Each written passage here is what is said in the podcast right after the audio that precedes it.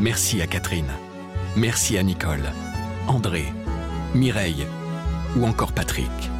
Merci à toutes ces personnes qui, grâce à leur legs en faveur du secours catholique, nous ont donné les moyens d'agir chaque jour pour les plus démunis.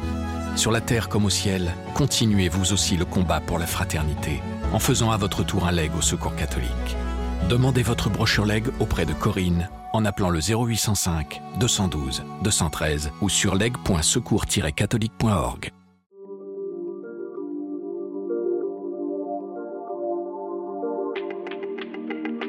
La marche à pied, c'est un moment merveilleux parce que c'est un moment où on se retrouve et où on se reconnecte avec la nature, avec soi-même, avec euh, les éléments et avec Dieu. Pendant plus de sept ans, l'écrivaine voyageuse Sonia Poussin a sillonné le continent africain. En 2001, elle et son mari Alexandre sont partis parcourir 14 000 km à pied, du cap de Bonne-Espérance au lac de Tibériade. Avec leurs deux enfants, ils se sont également lancés en 2014 dans la traversée de l'île de Madagascar. Au-delà du besoin de se dépasser, le couple a toujours voulu donner à ses aventures en famille une dimension spirituelle. C'est même au cours de l'un de ses voyages que Sonia Poussin a vécu une très forte expérience de conversion. Je m'appelle Malotresca, je suis journaliste à la Croix et j'ai rencontré Sonia Poussin chez elle, dans la vallée de Chevreuse. Dans ce podcast, des personnalités qui ont fait l'expérience du danger nous confient leurs grands questionnements spirituels. Vous écoutez la troisième saison de Place des religions.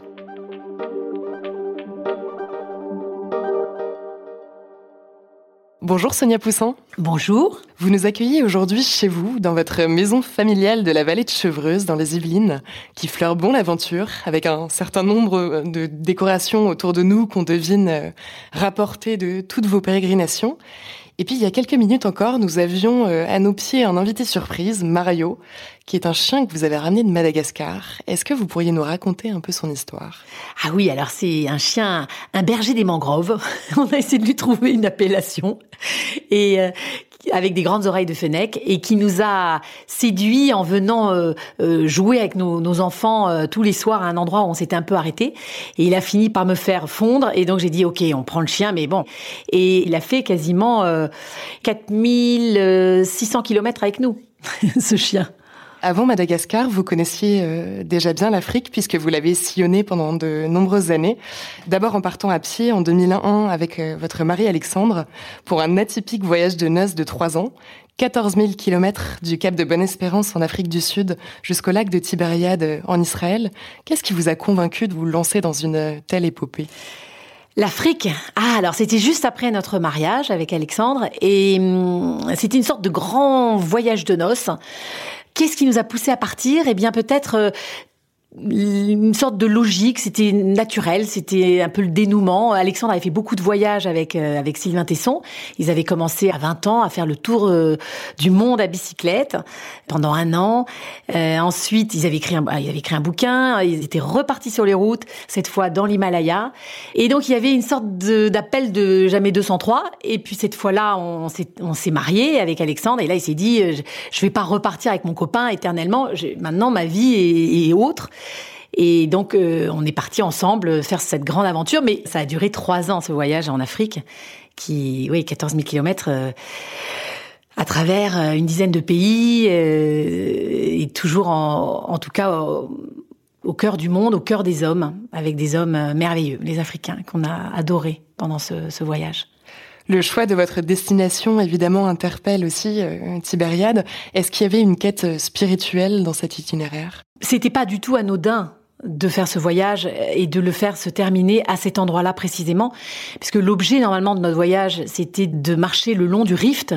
Donc là, on a trouvé euh, tous les fossiles, tous les hominidés. Donc c'était une marche en fait dans les pas de l'homme. C'est-à-dire on recherchait tout au long de cette marche. Euh, la réalité de notre voyage tous les jours, c'était les hommes de tous les jours, mais on avait quand même des rendez-vous avec des scientifiques, des paléoanthropologues, qui nous parlaient de leur de leurs fouilles, de leurs recherches, et qui comme ça au coin du feu nous racontaient quelles étaient leurs définitions de l'homme. Donc c'était quand même une une marche euh, sous-tendue par cette recherche-là. Et il y a plein d'endroits où le, le rift peut se terminer. Euh, les manteaux russes, il y a plein d'endroits où, vous voyez, c'est comme c'est le long d'une faille, la faille, elle a plein de ramifications, elle aurait pu aller à plein d'endroits. Et nous, dans l'une des fins, il y avait effectivement le lac de Tibériade, et nous, c'était celle-là qui nous plaisait, parce qu'on arrivait à l'homme-dieu, parce qu'il y avait l'homme singe, on partait de l'homme singe, on arrivait à l'homme dieu, il y avait tout, tout un chemin, tout un cheminement, et c'est pour ça, oui, qu'on a choisi. C'était un grand pèlerinage, voilà. Il y en a qui vont à Jérusalem en partant de, France. Ben nous, on est parti du Cap de Bonne-Espérance. Donc c'était du Cap de Bonne-Espérance au Mont des Béatitudes.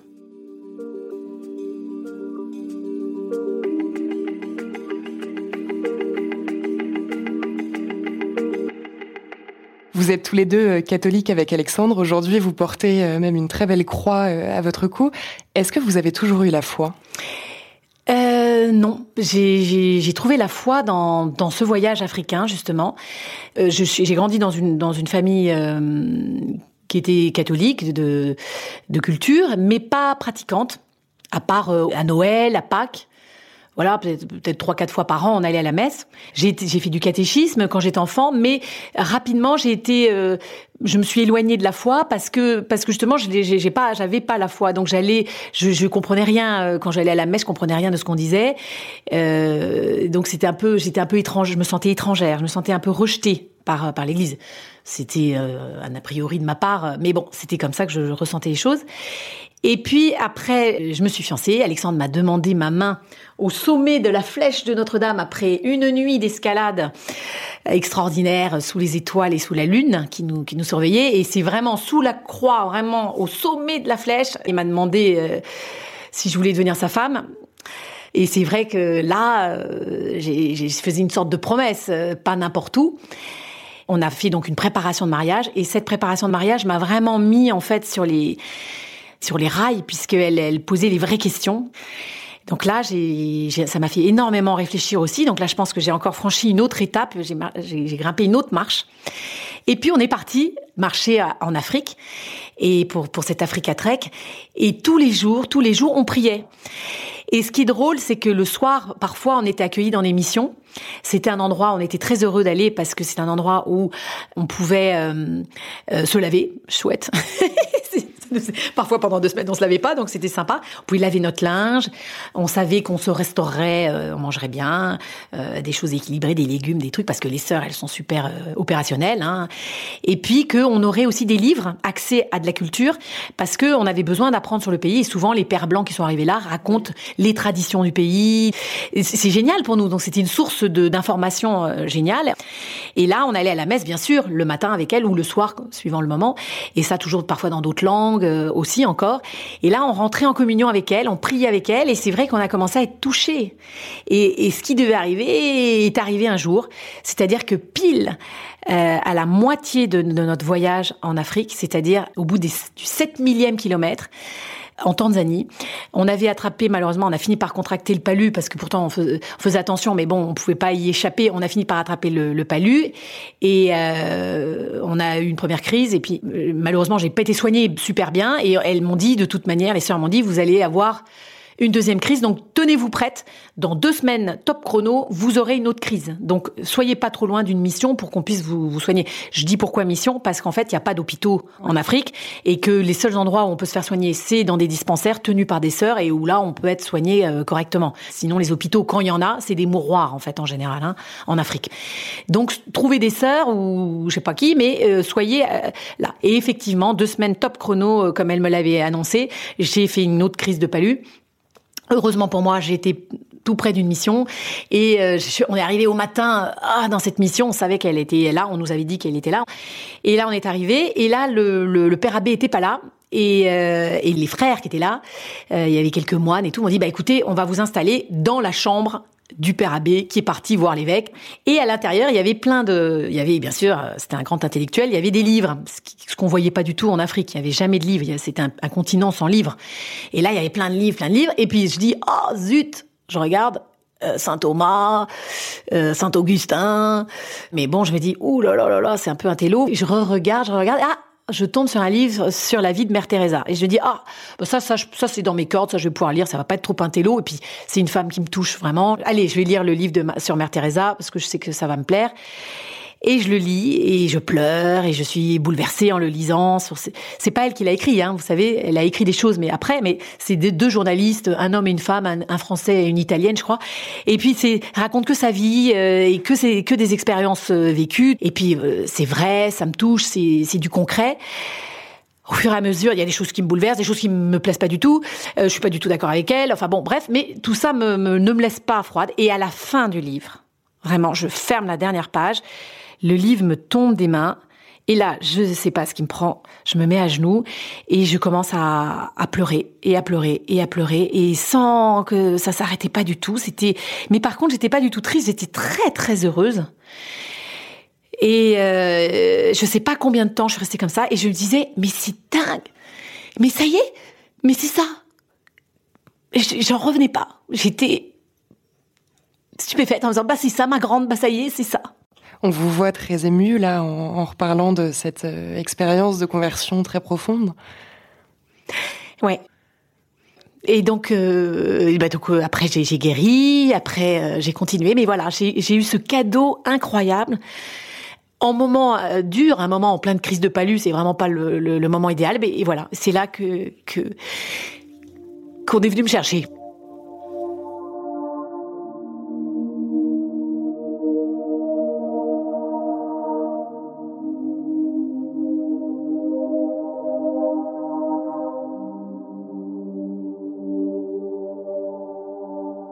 Quel est le sens de la marche à pied dans votre, dans votre existence? La marche à pied, c'est un moment merveilleux parce que c'est un moment où on se retrouve et où on se reconnecte avec la nature, avec soi-même, avec euh, les éléments et avec Dieu. C'est curieusement ici en France, j'arrive pas beaucoup à prier, j'ai beaucoup de mal et je, vais à, je vais à la messe, je suis, pratiquante, mais euh, j'ai du mal. Alors je, je prie ici parfois à l'église, j'y arrive, mais sinon chez moi à la maison, J'avoue que n'ai pas réussi à recréer ce lien. Et quand je vais marcher, c'est le moment où enfin je suis libre et où j'ai pas d'agression, enfin d'agression. Je ne suis pas sollicitée par l'extérieur et je peux complètement euh, m'abandonner et, penser. Et puis il y a un rythme dans la marche. Euh, c'est fait pour ça. Hum, c'est la, la, marche. Si, si quelqu'un veut croire en Dieu et qu'il n'y arrive pas et qu'il voudrait, eh ben c'est, je, lui dirais va marcher, tu vas voir, tu, ça va te tomber dessus direct. Après les 14 000 kilomètres d'Africa Trek, vous avez décidé en 2014 de récidiver euh, en partant cette fois-ci en famille avec vos deux enfants, Philae et Ulysse, euh, qui avaient alors euh, respectivement 9 et 6 ans. Vous êtes tous partis à pied avec une charrette à zébu euh, et des équipiers malgaches parcourir 5000 km en 4 ans pour faire le tour de Madagascar. Pourquoi avoir choisi déjà l'île Rouge? Parce qu'on partait avec nos enfants et on, pensait qu'ils parleraient français à Madagascar et on se disait les enfants seront moins euh, seront moins dépaysés et pourront participer aux conversations, seront pas exclus. En fait, il s'est avéré que euh, personne parlait plus français à part dans les villes, donc c'était pas du tout une généralité. Vous avez connu aussi un certain nombre d'embûches pendant ce voyage, euh, ce que vous racontez avec Alexandre euh, dans votre livre Madatrek qui vient d'être publié aux éditions Robert Laffont. Il y a notamment des moments où vous avez été euh, confronté à des Daals, des voleurs de zébus armés.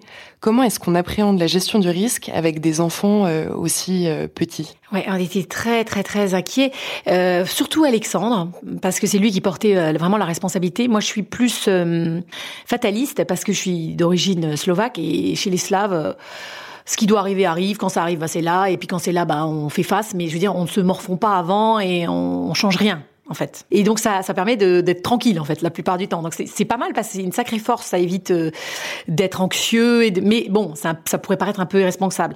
Heureusement, il y a Alexandre qui était là et qui lui, par contre, essayait de prévoir euh, tout ce qui pourrait euh, arriver et notamment les, les, attaques de bandits. Il y a des attaques de bandits à Madagascar, c'est quelque chose de traditionnel à l'origine. Quand on faisait son initiation, on devait aller prouver pour prouver sa valeur, sa vaillance, on devait aller voler les ébus des, des, des villages voisins. Et maintenant, aujourd'hui, avec la, la, misère qui s'est abattue sur, sur Madagascar depuis quelques années, l'appauvrissement général, euh, maintenant, c'est devenu des vrais bandits et c'est plus du tout une question d'initiation comme ça aurait pu l'être auparavant. Et, comme nous, on avait des ébus, bah, on était quand même des sacrés proies. En plus, on avançait tout doucement sur la route. On faisait du 2 km, du 2.6 km heure. je peux vous dire que c'était l'horreur. On, était vraiment super lent et, à la merci de, n'importe quel euh, bandit qui attaque de jour ou de nuit. Plutôt de nuit d'habitude. Hein. Mais nous, quand on les a vus, c'était de jour. Euh, on les a croisés à plusieurs reprises d'ailleurs. Et gloops, quoi. Et on n'était pas armés. Souvent, les gens nous demandaient est-ce que vous êtes armés? Parce que quand il y aura des dalles, tous les malgaches avaient été terrorisés pour nous. Et à chaque fois, ils nous disaient mais non, n'y allez pas, ne partez pas là. Ils sont, ils sont terribles ici. Ils ont décapité les gens.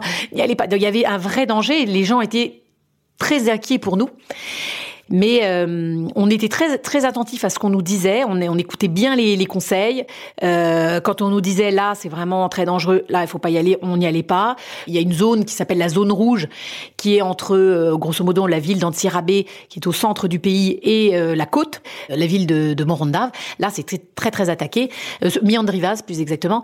Et là, toutes les nuits, il y avait des coups de feu. Et, et donc là, pour y aller, on, on est allé déposer nos enfants dans un, une ville sûre auprès de, de gens d'ailleurs de, Fidesco qui étaient là avec leur famille. Et puis on a traversé à toute vitesse cette zone. Tous les soirs, on devait dormir chez des gendarmes dans la cellule parce qu'il n'y avait pas de dans la prison parce qu'il n'y avait pas d'endroit pour recevoir. En fait, c'est pas habituel de recevoir des, des voyageurs comme ça. Ils nous gardaient d'une certaine manière. Et de toute manière, tous les soirs, il y avait un couvre-feu.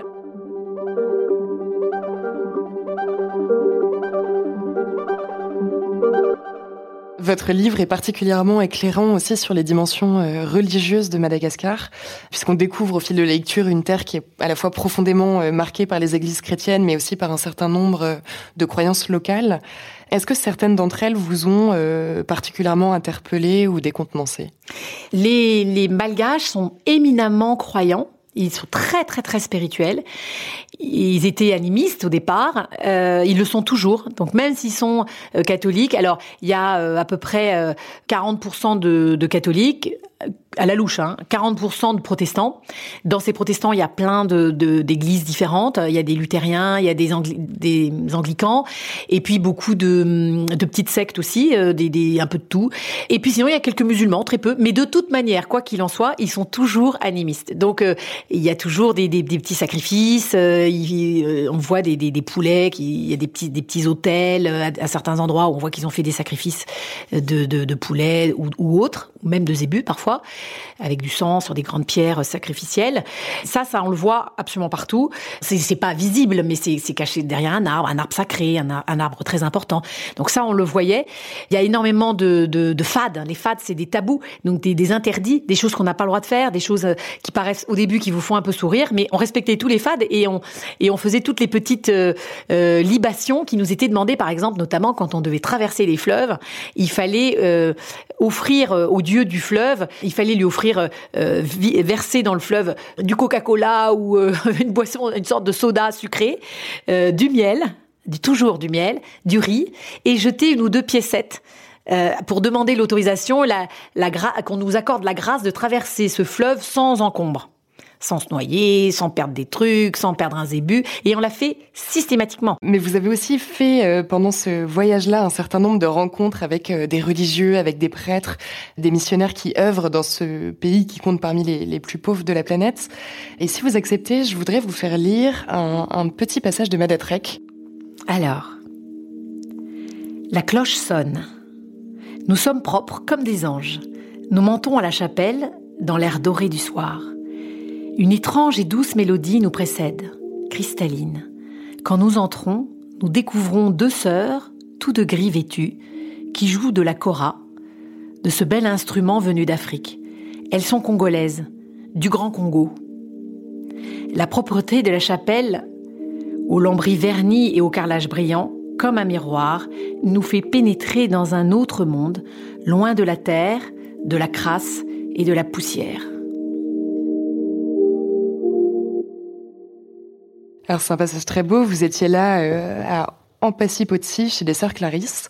Plus largement, comment est-ce que vous pratiquiez votre foi en famille pendant tout ce périple? Alors, quand on allait chez des, quand on était accueillis par des petites sœurs, euh, bah, on allait à la messe avec elles, on allait euh, au vêpres, au, au laude, enfin bon, on faisait ça avec eux. Les enfants faisaient des petites prières avec nous.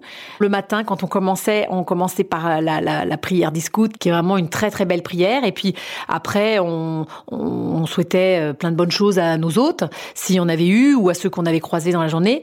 Moi, dans ce voyage précis, j'ai énormément prié parce que euh, je perdais mon père qui, qui était atteint d'un cancer euh, en France et j'étais très très déchiré d'être euh, d'être à Madagascar pendant que lui était en, train de vivre son agonie et son chemin vers euh, vers la mort. Donc je priais beaucoup euh, le chapelet toute seule, au loin, tranquille, sans bruit, J'allais prier pour lui, oui, prier pour lui, puis prier pour tous les autres, tous les tous nos autres, et puis euh, les, les, les, gens qui s'avaient croisés et qui, qui, qui avaient des, des vraies souffrances à, à Madagascar, des vraies des, des choses terribles, euh, des vies euh, des vies extrêmement dures. Hein. Oui, vous avez été confronté vraiment à des scènes de, de désolation, de, de, de violence sociale extrêmement forte, d'enfants dénutris. Oui, on a participé à des missions parce que c'était pas tellement le, le, but du voyage au départ. Il, il, le voyage s'est modifié au fur On partait pour une aventure euh, humaine, mais, mais on n'aurait pas pensé à ce point-là qu'on allait rentrer dans l'action, qu'on allait plus être passif et observateur, mais que cette fois-ci, on allait agir. Ce qui n'était pas le cas dans les, les précédents voyages. Et au, au, fur et à mesure de ce voyage, on rencontrait des gens exceptionnels qui faisaient des choses incroyables pour ce pays qui est vraiment dans une situation euh, euh dramatique. Et dans ces missions qu'on a suivies, il y en a une qui est extraordinaire, qui ce sont des laïcs, euh, ce sont des, des médecins, des, des, soignants. Ça s'appelle Armada et c'est une association qui, qui va toutes les cinq semaines dans des endroits inextricables, le long par exemple de la Tsiribine, qui est un gigantesque fleuve inatteignable. On, on, peut y aller que en bateau.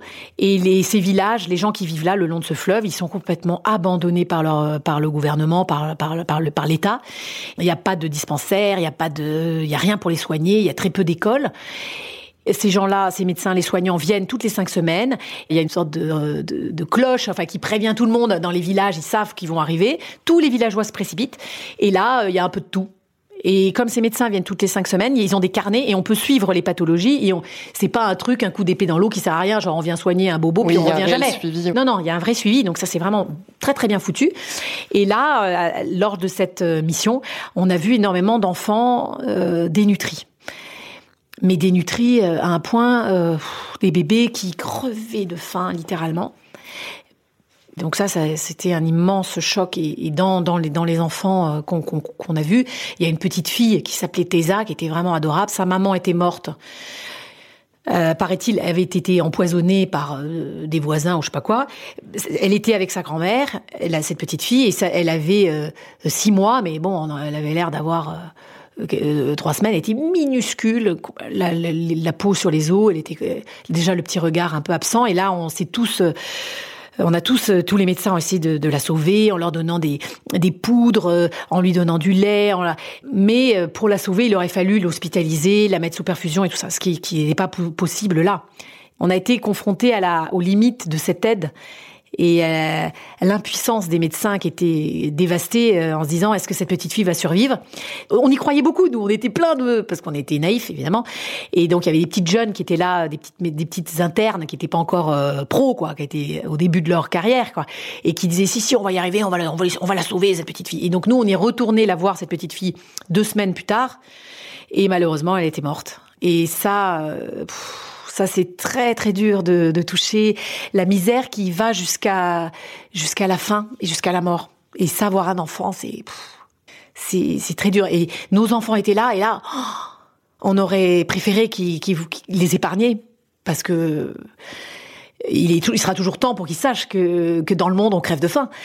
Nous, on les a emmenés à Madagascar pour qu'ils voient les belles choses, mais ils ont vu les belles choses et, et les moins belles choses. En tout cas, ils ont vu la vérité.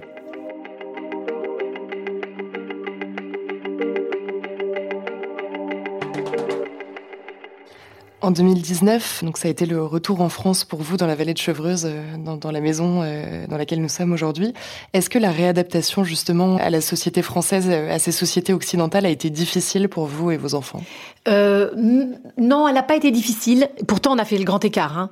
C'est-à-dire que nos enfants, par exemple, euh, qui marchaient pieds nus, ils n'ont pas mis de chaussures pendant quatre ans.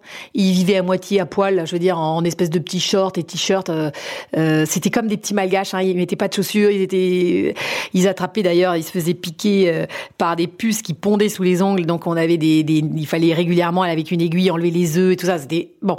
Euh, ils vivaient vraiment à la malgache, on vivait vraiment de façon très très très spartiate et se retrouver euh, dans le luxe babylonien de la France, le confort merveilleux de la vallée de Chevreuse. C'est sûr que nous, on était très contents. Hein. Nous, on y aspirait. On était, on est, on est, ah, c'était extraordinaire.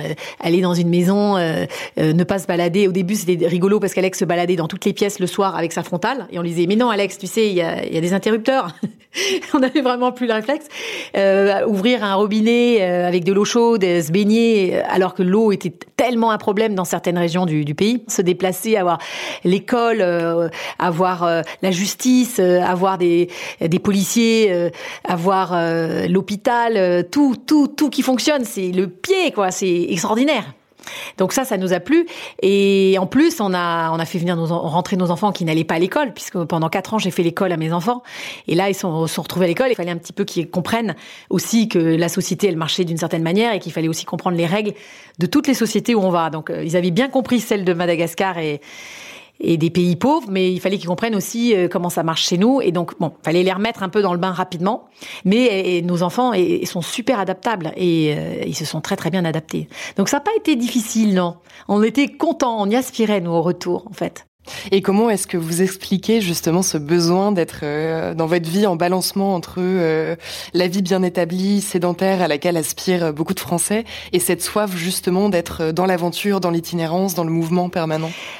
On aime vraiment les deux, on se plaît dans les deux. Euh, et, donc on, là, on, on, adore être à la maison, euh, on, aime, on aime la France, on est tellement heureux, on a tellement de chance d'être ici.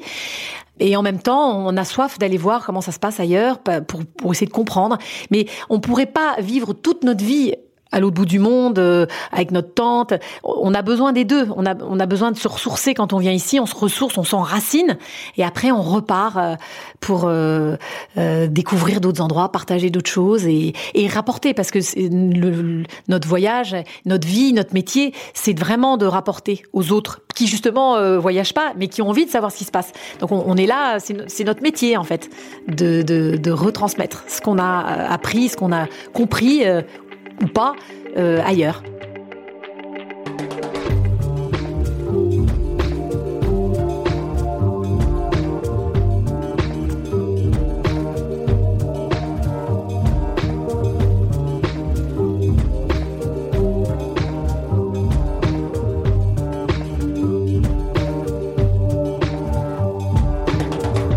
Vous venez d'écouter un épisode de la troisième saison de Place des religions. S'il vous a intéressé, n'hésitez pas à le partager et à vous abonner à notre podcast. Place des religions est à écouter sur toutes les plateformes, sur le site et l'appli La Croix.